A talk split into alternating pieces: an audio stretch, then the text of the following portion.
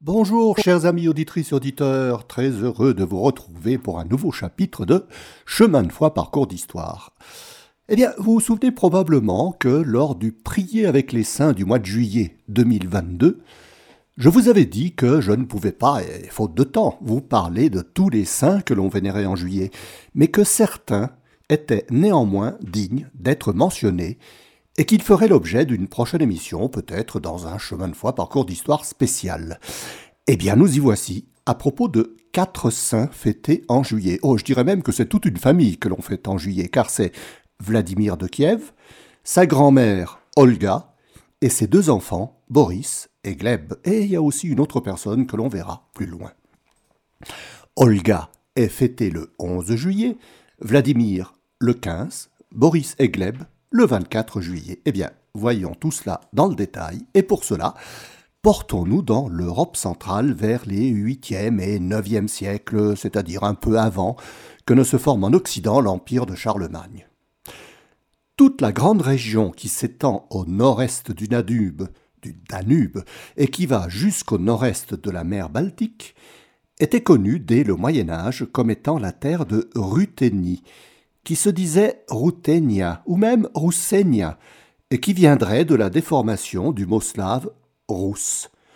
Tout le nord de cette région était appelé Alba Roussenia ou Alba Roussia, la Ruthénie blanche, que les Slaves ont ensuite appelé la Bielaya Russia, la Russie blanche peut-être, à cause des grandes plaines souvent enneigées ou couvertes de gelée blanche, même à des saisons autres que l'hiver, d'où la conservation des termes qui ont donné la Biélorussie, actuellement le Bélarus.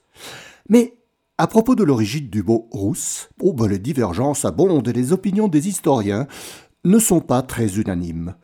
Ce qui semble être vraisemblable et proche des réalités historiques, c'est qu'à partir des 7e et 8e siècles, les Vikings, et particulièrement les Varegs de Suède, ont commencé à s'infiltrer dans ces terres de Ruthénie en remontant les fleuves qui se jettent dans la mer Baltique, principalement la Vistule et la Dvina, dont le cours permettait de rejoindre les nombreux affluents du Dniepr qui lui se jettent en mer Noire. Et cela a permis un vaste commerce d'échange de produits du Nord, comme l'ambre, les fourrures, les peaux de phoque, et de produits en rapport avec l'Empire byzantin tout proche, des épices, l'encens, des étoffes, le vin et les pierres précieuses. Progressivement, les Varegs se sont installés sur ces terres assez fertiles et se sont mêlés aux populations locales, et le terme rousse, qui a commencé à définir un État ou même un ensemble de petits États, serait dû à cette invasion des Varegs qui employaient pour leurs navires les dracars, des rames et des équipes de rameurs, dont le mot, pour désigner cela, d'origine finnoise ou suédoise, se disait approximativement Rosmen, Roskarlar. Ils auraient laissé ce terme Ros aux Rousses pour désigner la région qu'ils occupaient. Ainsi, toute la Ruthénie, sauf le sud, était occupée par des seigneurs varegs, qui constituèrent des comptoirs commerciaux qui devinrent des cités et des principautés, avec à leur tête un prince ou un chef de guerre, car tous ces seigneurs étaient païens, et ils avaient un désir de conquête et d'extension de leur territoire. Ce fut le cas du prince de Novgorod, Oleg le Sage. Au sud de cette vaste région de Ruthénie, s'étendait un territoire aux mains des Khazars, un peuple qui habitait toute la région qui allait jusqu'à la mer Caspienne, et qui faisait frontière avec l'Empire byzantin. Oleg le Sage s'empara de Kiev en 882 il transfère ainsi la capitale du territoire de Novgorod à Kiev et commence la conquête des territoires de la Volga, plus à l'est. En 912, c'est son fils Igor Ier qui devient prince ou grand-duc de Kiev et qui reprend la guerre contre Byzance, commencée par son père Oleg, afin de s'emparer des richesses de Constantinople, et ceci malgré une paix signée en 911. Peut-être sous l'influence de son épouse, la princesse Olga, Igor accepte une nouvelle paix avec Byzance en 944. Il reprit alors la politique de faire payer des tribus aux peuples slaves de son territoire, les Drevlianes au nord de Kiev. Ils refusèrent de payer le tribut et Igor partit les combattre. Il fut assassiné dans leur capitale, Ikorosten, en 945. C'est son épouse Olga qui assura la régence de la principauté, car son fils Sviatoslav n'a que deux ans.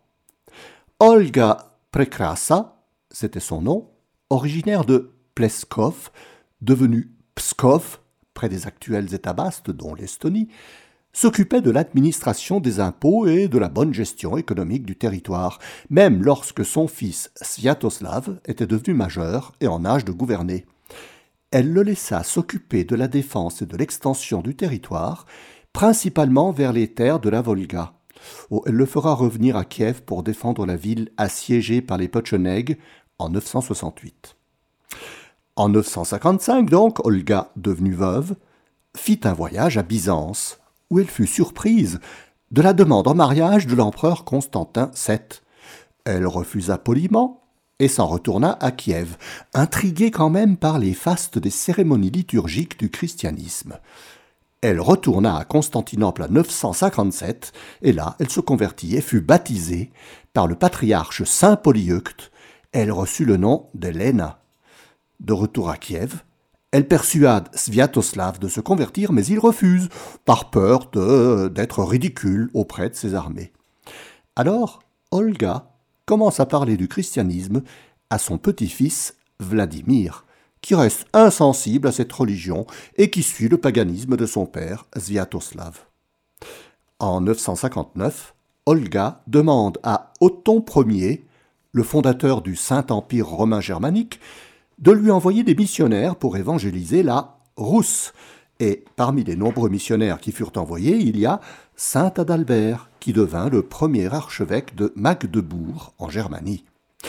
Mais la majorité des habitants refusèrent le christianisme et préférèrent rester dans le paganisme de leur souverain, ce qui diminua l'envoi de ces missionnaires germaniques. Olga meurt en 969 et elle est rapidement canonisée par l'Église de Byzance, avec l'approbation de Rome, sous le nom de Sainte Olga et pas sous celui de son baptême, Helena. Elle a été la première sainte qui a régné dans le monde slave et elle est appelée Isapostole, c'est-à-dire considérée comme égale des apôtres. Elle est aussi l'arrière-arrière-grand-mère de la princesse Anne de Kiev, qui devint reine de France en épousant Henri Ier, roi des Francs, de 1031 à 1060. À la mort d'Olga, Sviatoslav gouverne la Rousse de Kiev, dont le territoire s'étendait, suite aux conquêtes de Sviatoslav, du lac Ladoga au nord de l'actuel Saint-Pétersbourg, jusqu'aux terres de la Volga, les terres au nord du Caucase et l'annexion d'une partie de la Roumanie et de toute la Bulgarie.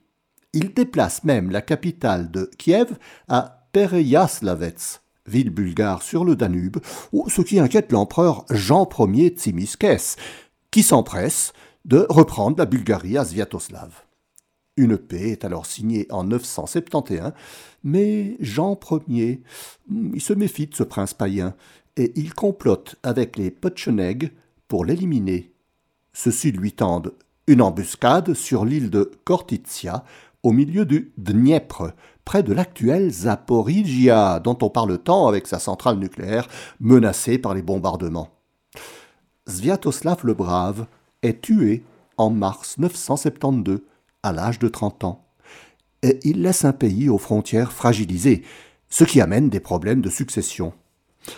De son épouse Pretslava, il avait eu deux fils, Yaropolk Ier, qui hérite de Kiev, Oleg Sviatoslavitch, qui gouverne le territoire des Drevlian.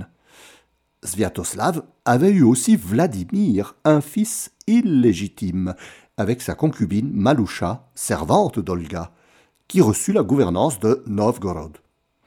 Mais à partir de 974, des rivalités opposèrent Yaropolk et Oleg, lequel, Oleg, fut tué en 977 dans une bataille entre les deux frères. La mort d'Oleg décida Vladimir à fuir Novgorod pour préserver sa vie, et la ville fut immédiatement occupée par Yaropolk. En 977 donc, Vladimir se réfugie auprès d'un lointain cousin de Norvège, Haakon Sigurdsson, jarl ou seigneur de Romol, actuellement la ville de Melus, au centre de la Norvège. En 978, avec l'aide d'Haakon, il rassemble une armée de vikings et reprend Novgorod, puis Smolensk, et se dirige vers Kiev.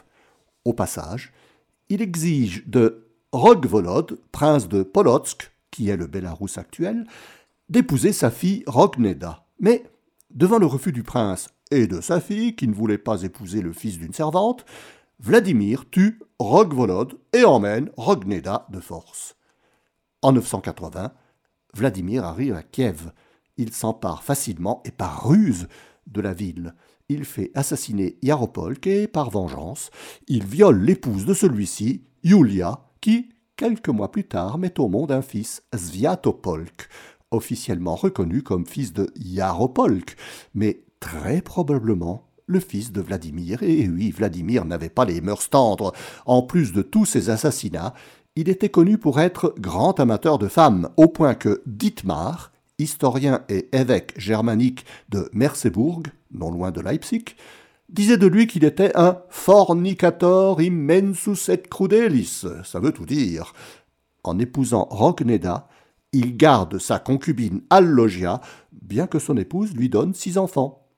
Il, est aussi, il a eu aussi deux ou même trois à quatre concubines supplémentaires. En tout, Vladimir eut plus d'une douzaine d'enfants, légitimes et surtout illégitimes, dont certains créeront d'importants problèmes de succession à sa mort. Ça va, vous suivez, c'est pas trop compliqué? Alors on continue. Vladimir devient, le 11 juin 980, le grand prince de la Rousse de Kiev, dont le territoire va continuer de s'agrandir dans les années suivantes. Il a la mer Noire et l'Empire byzantin comme frontière au sud, tout le bassin de la Volga à l'est, avec des extensions jusqu'au contrefort de l'Oural. À l'ouest et au nord, il englobe la Pologne, la Lituanie, et s'étend jusqu'à la mer Blanche, presque vers le pôle Nord. En gros, tout le territoire de la Russie occidentale actuelle, avec en plus les États baltes, une partie de la Roumanie et de la Bulgarie. En 987, l'empereur Basile II demande l'aide de Vladimir pour lutter contre la révolte de Bardas Phocas le Jeune, qui menaçait de destituer l'empereur.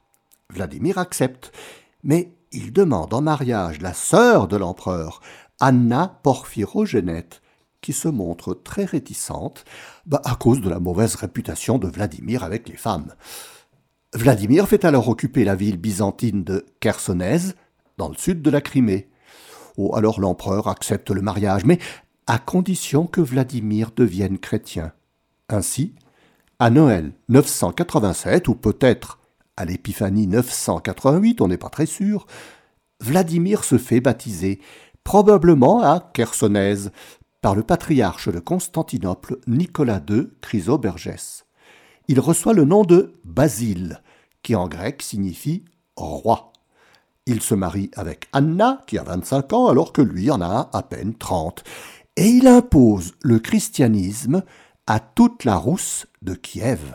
Euh, je me permets de vous citer une anecdote assez plaisante qui se base sur des sources vraisemblables, donc dignes d'être mentionnées. Vladimir songeait à abandonner le paganisme et à choisir une des grandes religions qui existaient à son époque. Des musulmans étaient venus le voir pour qu'il accepte l'islam. Vladimir est séduit par l'idée qu'au paradis, il retrouverait 72 épouses vierges. Mais quand il apprend que le vin et l'alcool sont interdits, il juge cela indigne d'un russe et refuse l'islam. Il s'intéresse alors au christianisme latin, mais il n'est pas du tout intéressé par l'austérité du rite et par les longues périodes de jeûne.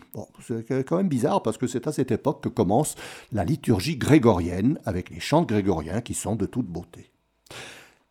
Des khazars juifs viennent alors lui présenter le judaïsme, mais quand Vladimir apprend que le peuple juif s'est trouvé dispersé par les Romains depuis la prise de Jérusalem en l'an 70, il est effrayé par l'idée de prendre une religion dont Dieu a abandonné le peuple ce furent alors les envoyés grecs de Byzance, qui venaient aussi pour proposer des alliances avec l'empereur, qui exposèrent le rite chrétien byzantin avec sa riche liturgie et ses chants envoûtants. Vladimir envoya des émissaires vérifier ce qu'il avait entendu au sujet de ces différentes religions, et ces émissaires lui rapportèrent que le culte byzantin était le plus beau de tous. Après une bonne année de réflexion, il profita de l'occasion de l'aide demandée par Basile II pour demander sa sœur Anna en mariage et pour finalement accepter la proposition de l'empereur de se faire baptiser. C'est alors qu'une véritable conversion a lieu pour Vladimir, qui répudie sa première épouse Rogneda et renvoie toutes ses concubines. Il mène une vie qui n'est plus dissolue et dévergondée par la luxure précédant son mariage. Euh, il est aidé en cela par Anna, qui ne lui donnera pas d'enfant, mais euh, je vous dirai quelque chose un peu plus loin.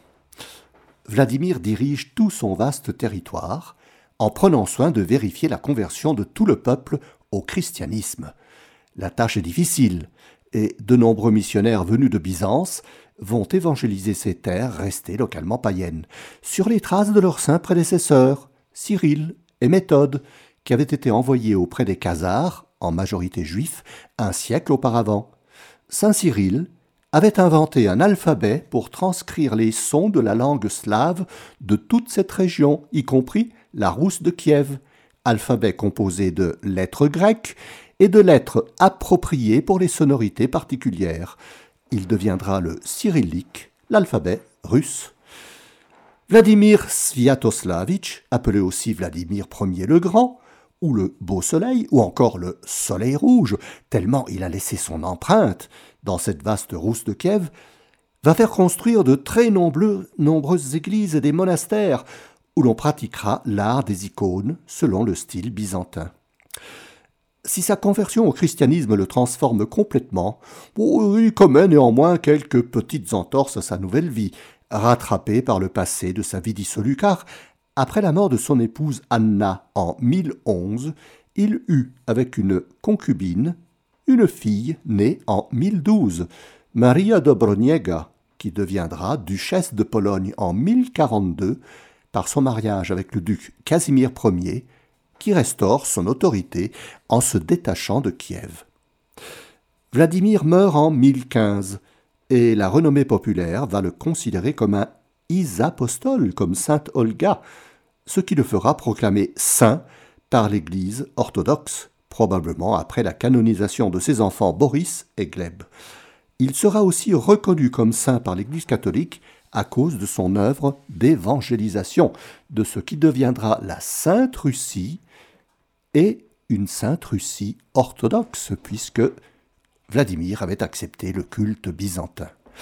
Il sera Saint Vladimir le Grand, même si en slavon, langue de l'époque qui donnera le russe et l'ukrainien, il se nomme Volodymyr. Tiens, ça vous rappelle quelqu'un Mais cette sainteté familiale ne se limite pas à Olga et à Vladimir. Elle concerne aussi ses deux enfants, Boris et Gleb, ainsi que leur mère, Anna Porphyrogenette, considérée comme sainte par les orthodoxes. On ignore s'ils sont véritablement les enfants d'Anna ou d'une autre des femmes ou concubines de Vladimir, car les historiens disent qu'elle n'a pas eu d'enfant lors de son mariage, mais le père František Dvornik un tchécoslovaque des années 70, spécialiste de cette période, dit bien qu'ils sont les enfants de Vladimir et d'Anna. À la mort de Vladimir en 1015, ils se trouvent mêlés à la confusion qui règne pour la succession de leur père, car plusieurs prétendants veulent le pouvoir, bien que Vladimir ait désigné de son vivant Boris et Gleb pour lui succéder, car issu de son mariage chrétien avec Anna. Mais Vladimir avait eu d'autres enfants avec ses autres épouses et concubines avant sa conversion, dont Sviatopolk, qui refusa la succession à ses deux demi-frères. En 1015, il fit la guerre aux deux garçons, mais ceux-ci refusèrent le combat pour ne pas verser inutilement le sang des armées. Furieux, Sviatopolk les fait assassiner. Boris le fut le 24 juillet 1015, à l'âge de 20 ans, sur les rives de la rivière Alta, près de Pereyaslav, non loin de Kiev. Gleb, qui avait 15 ans, le fut le 5 septembre 1015, sur les rives du Dniepr, près de Smolensk. En 1019, Sviatopolk fut chassé par son frère Yaroslav et fut tué dans sa fuite. Yaroslav commença à faire honorer ses deux demi-frères martyrs qui seront canonisés en 1071 et ce sont les premiers saints canonisés dans l'Église orthodoxe qui s'est récemment séparée de Rome depuis le schisme de 1054, 16 ans auparavant. Ils sont fêtés dans les deux églises, catholiques et orthodoxes, le 24 juillet. La Rousse de Kiev continua à se, développer sous le règne de Yaroslav le Sage, donc le fils de Vladimir et de Rogneda. Il régna de 1016 à 1054. C'est sa fille Anne de Kiev qui devint reine de France en 1051 en épousant le roi Henri Ier. Au XIIe siècle, des rivalités guerrières commencèrent entre les différents princes qui étaient soumis à Kiev.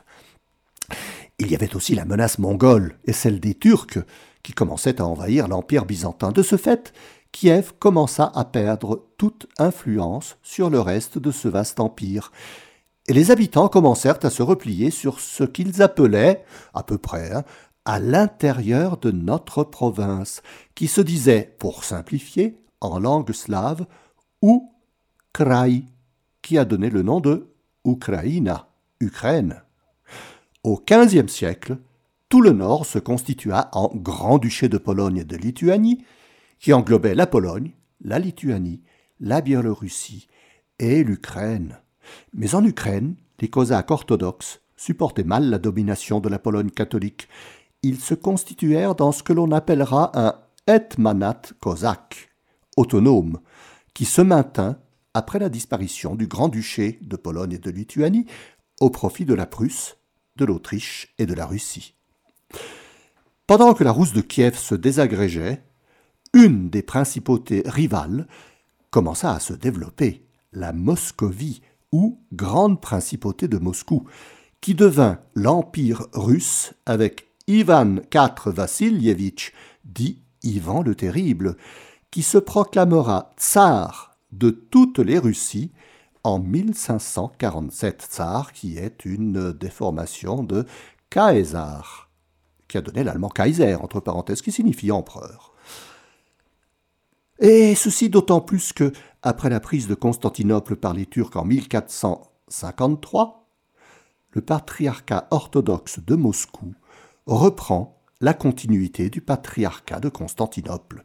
Donc en 1547, tsar de toutes les Russies, c'est-à-dire la Moscovie, la Biélorussie et toutes les principautés de l'ancienne Rousse de Kiev, sauf l'Ukraine, qui resta indépendante jusqu'en 1791, où Catherine II la Grande annexera l'Ukraine et fera construire le port et la ville d'Odessa. L'Ukraine redevient indépendante en 1917, suite à la fin de, l'Empire tsariste, mais en 1922, elle sera intégrée dans la nouvelle URSS jusqu'à son indépendance nouvelle en 1991, suite à la disparition de l'URSS. Si l'on voulait faire une vaste polémique au vu de la réalité historique, ben, n'en déplaise à certains dirigeants dont la morale et la décence m'interdisent de préciser davantage, on pourrait dire que ce n'est pas l'Ukraine qui est une terre russe, mais plutôt la Russie qui est une terre ukrainienne vu ses origines. Oh, mais tout ceci est un autre parcours d'histoire, conséquence de très nombreux et tortueux chemins de foi, une foi souvent bien différente et tumultueuse. Eh bien voilà, chers amis, j'espère que j'ai pas été trop compliqué dans mes explications, et je vous donne rendez-vous pour un prochain chemin de foi, parcours d'histoire.